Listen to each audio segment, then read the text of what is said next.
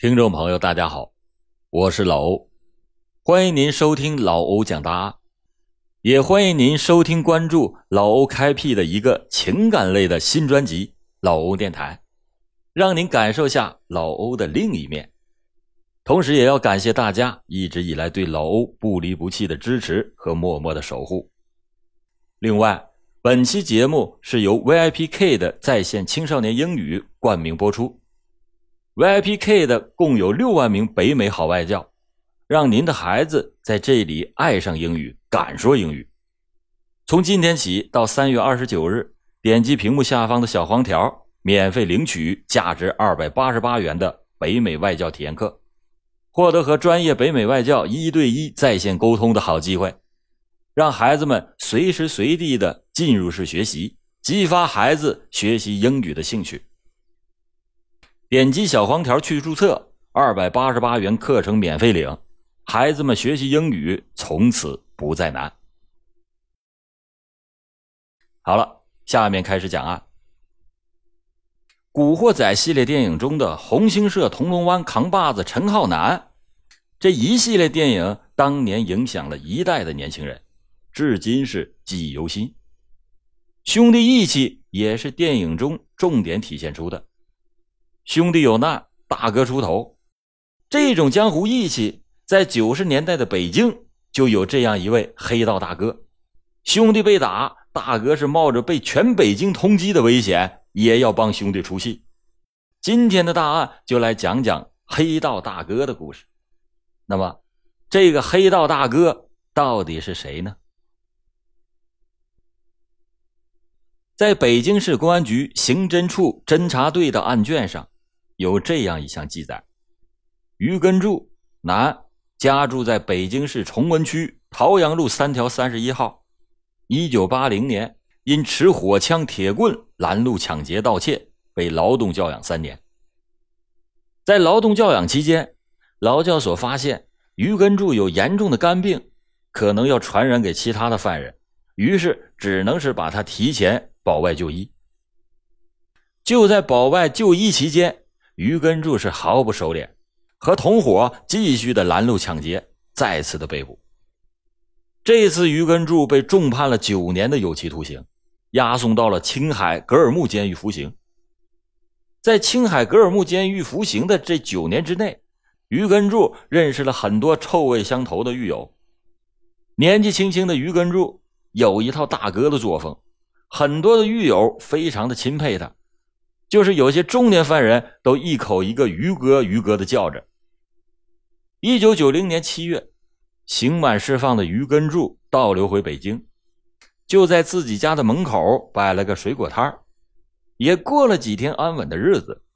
但是好景不长，原本就不安分的于根柱又和同在青海劳改农场回来的难兄难弟们纠集在了一起，结成了一个严重暴力犯罪的团伙。开始疯狂的作案。自从一九九二年到一九九四年六月，于根柱伙同其他罪犯，在北京的西城、东城、朝阳、宣武、崇文等几乎所有的城区作案多起。在他们的手中，共有八条人命案，数十户的居民家中都留下了他们罪恶的足迹，数十名无辜的群众遭受到了他们暴力的强奸。说这个于根柱，早在青海劳改农场服刑期间，他就结识了犯人李某和朱志刚。回到北京以后，一九九二年的六七月份，他们三个人就在东城等地连续的入室盗窃作案。每次撬锁作案，都是由李某进屋偷钱，于根柱在门口看着人，朱志刚呢就在外面放哨。可是撬开了十几户的门锁。就连孩子的储蓄罐都没放过，一共才偷了一百多元钱，才弄了这么点钱。生性多疑的于根柱认为是李某做了手脚，在偷窃的时候给私吞了。有几次李某入室盗窃，在屋内翻箱倒柜出来的时候，于根柱就装作给李某拍打身上的灰尘，借机的摸李某的兜，看里面到底有没有东西。这就引起了李某的反感，一九九二年九月份，两个人为此还吵了架，竟然到最后动起了手。事后，在情急之中的李某威胁着说：“我别现了，我要是现了，咱俩谁都跑不了。”就是这一句话，犯了于根柱的大忌。他听到以后，找到了帮凶王铁民。这个王铁民也是在青海劳改农场中和于李二人结识的。由于王铁民在北京因为作案被追捕的时候，是于根柱帮助他找了躲藏之处。所以呀，应当是给予回报，这也是找王铁民的原因之一。其二呢，李某和王铁民一起作案的时候，也有李某吃独食的感觉，这让王铁民心中也是很憋气。再者，王铁民最了解于根柱了，既然说出要做掉李某，他必须得帮忙，否则日后于根柱还会对自己下毒手。就这样，于根柱因为分赃不均。互相猜疑，竟然对自己的同伙起了杀心。一九九二年十月十七日下午三点左右，这于王二人找到了位于朝阳区亚运村附近李某的家。他俩从厨房的窗户跳了进去。等到了晚上五点多钟，李某和女朋友回到家中，这一开门看见于根柱在房里，不觉是吃了一惊，但是也并没有太在意。因为平时他们两个人也是经常过来。李健这个人比较迟钝，他做梦也没有想到于根柱就因为几句吵架的话就来杀他。到了晚上，李健就说：“你们要是不走，就在这儿睡吧。明天你们就得走。我女朋友也住这里，你们白天在家不方便。”于根柱点头表示同意。等到了晚上十点，李健和女朋友很快的上床就睡着了。此时，于根柱向王铁民打了个手势，告诉他准备杀人。于根柱故意把电视机的声音开到了最大，然后抄起了一个铁质的台灯底座，闪进了李健的卧室，对准二人就开砸。于根柱这个人力气很大，两下子就把李健给砸死了。李健被砸以后，只是哼了一声就断了气。在于根柱的威吓下，王铁民也抓起了一根木棍。把李健的女友给砸晕，于根柱看到这女的还有气，就骂道：“王铁民，你他妈真是窝囊废！”随后，于根柱就从厨房拿来菜刀，几刀就把这女的脖子给砍断了。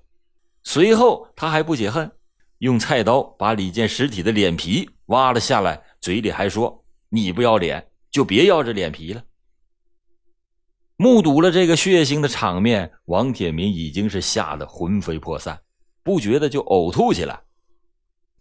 两个人逃走以后，王铁民觉得如果再跟着于根柱，那太危险了，便想寻机自己逃走。可是想归想，逃走后的王铁民没到两个月就被捕了，最后还被以故意杀人罪被判处了死刑。此时已经背负三条人命的于根柱，被北京的警方全力的通缉。于根柱呢，就继续的在北京、河北流窜。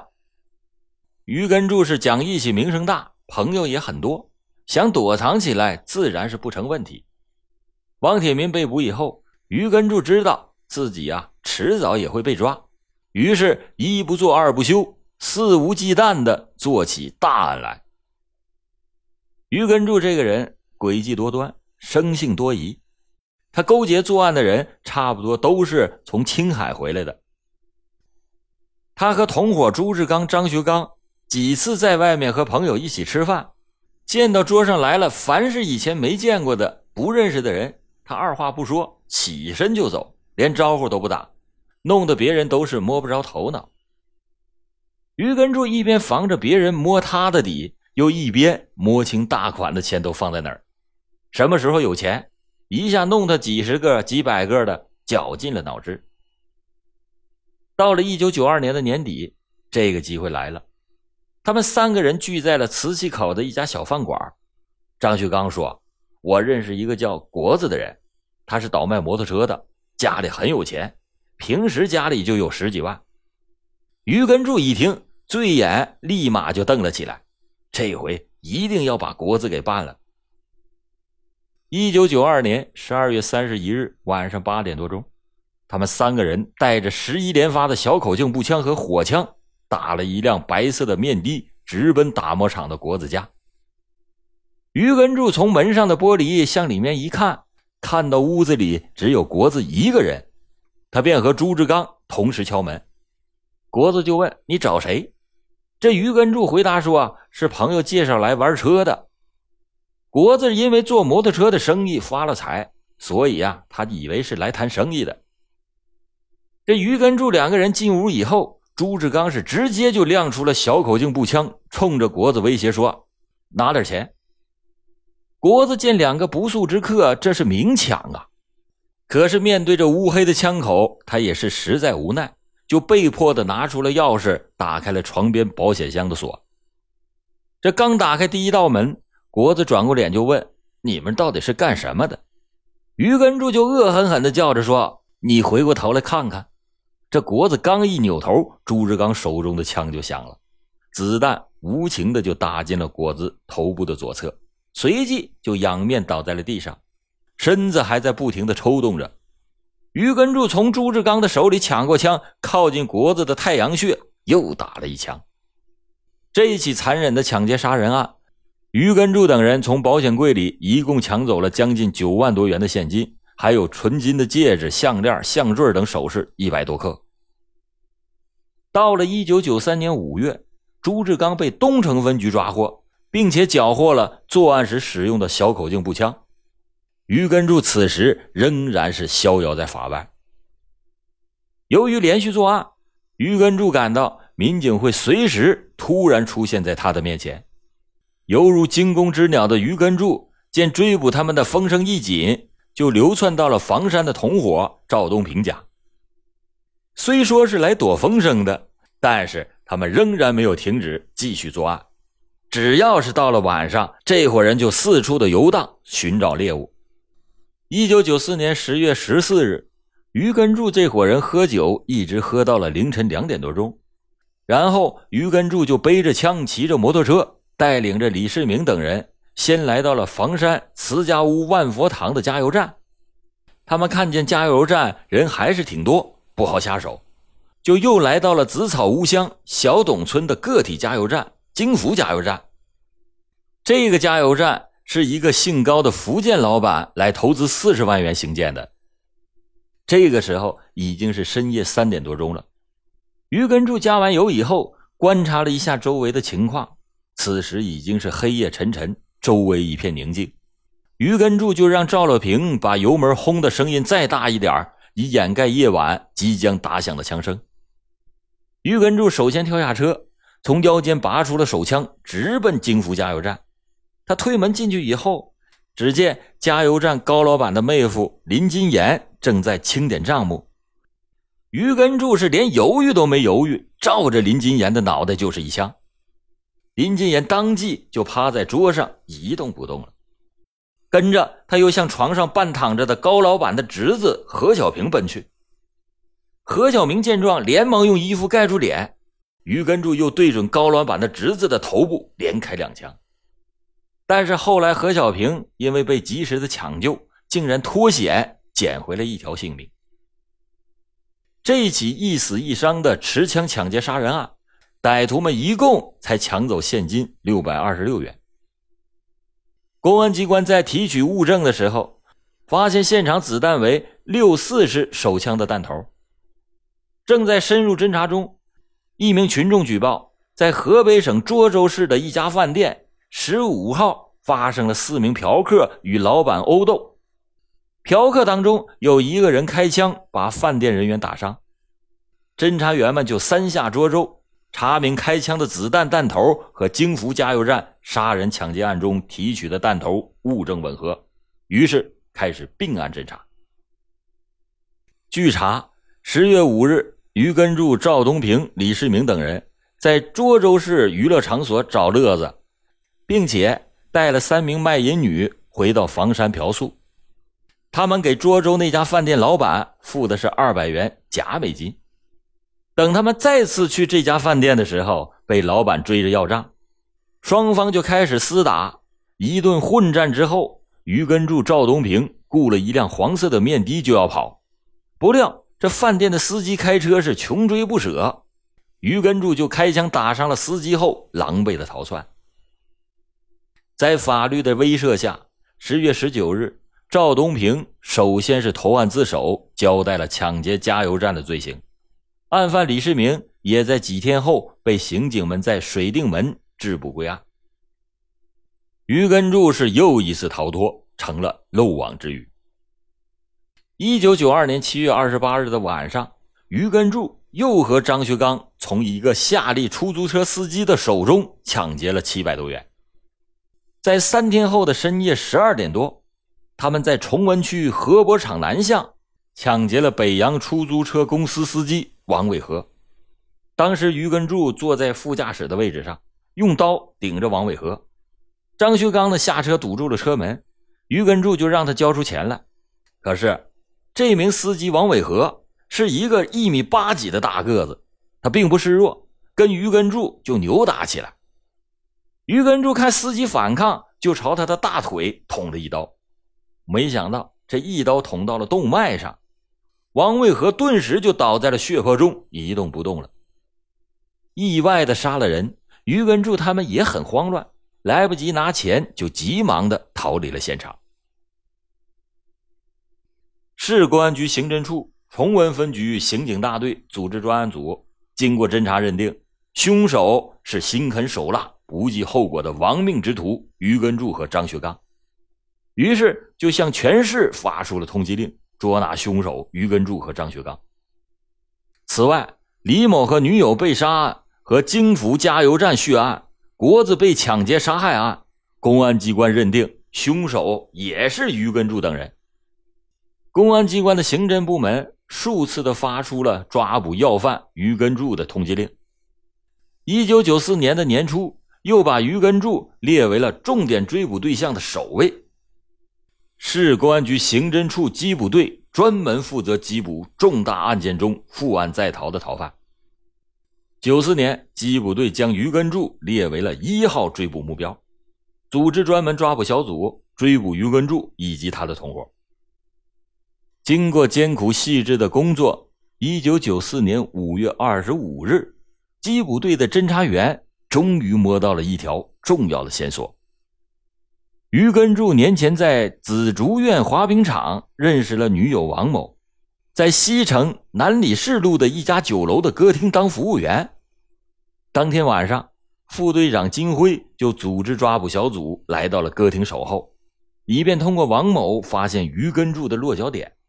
可是事不凑巧，这个王某在前一天请假没上班，此后的几天也没再露面，线索啊就这样不声不响的中断了。可是缉捕队的侦查员并没有失去信心，连续几个昼夜的工作。获知有二十多个电话可能和于根柱有着联系，这些电话都是街面和胡同里的公用电话。五月三十日，副队长金辉听取了侦查员工作汇报以后，布置了下步蹲守抓捕工作。他说：“根据调查看，于根柱在这二十部公用电话的范围内肯定有窝点。从这些电话的分布和使用的次数来分析。”白塔寺附近的宫门口胡同里的公用电话使用的次数最多。明天开始，重点就在宫门口胡同的公用电话外进行观察，注意发现于根柱的踪迹。这网已经架好了，只等着捕获。侦查员们做好了一切相应的准备。嘿，谁知道天有不测风云，竟然发生了意想不到的新情况。错失了这一个绝好抓捕于根柱的良机，使于根柱不知不觉中意外的又逃脱了法网。五月三十日这天，于根柱和同伙杨家宗等人要给一个朋友过生日，贼不走空是他们的信条。今天他们又连续撬砸汽车玻璃，盗窃车内财物。因为盗窃被三次判刑的惯偷杨家宗和于根柱勾结在一起，就作案二十二起。他们不知道什么时候又开始盯上了汽车，撬砸汽车玻璃，盗窃车内的财物。这天，他们砸坏了一个面包车的玻璃，偷走了放在车上用于拍摄电视连续剧《宰相刘罗锅》摄制组的价值三十三万元的一台高级摄像机。再说五月三十日这一天的上午，他们在西城安平巷砸了一辆夏利车玻璃，偷走了车上的包，包里面还有两块雷达永不磨损型的坤表、一个 BP 机、四张股票和两本支票。下午三点多钟。又钻到西城公路局养路费征集所，看到门口停着一辆面包车，这又是贼不走空。杨家宗撬开玻璃，抓出椅子上的坤包就要溜，这时正撞上了车主出来。这位小姐见到有人偷她的包，就开始大声的呼喊抓贼。司机听见以后跑出来就跳上车，开车追了二十多米，追上了于根柱。于根柱猛地就掏出了那支毛瑟枪。枪口瞄向了司机的头部，司机一点油门，追向了杨家宗，机智的一别一撞，把骑车的杨家宗摔倒在地，动弹不得。见到杨家宗已经是束手被擒，于根柱是立马逃之夭夭，当晚就没有在侦查员设伏的地点出现。西城分局刑警大队经过突审，杨家宗供认了和于根柱等人共同盗窃的犯罪事实。西城分局刑警大队组织了侦查员，立即展开了缉捕于根柱的工作。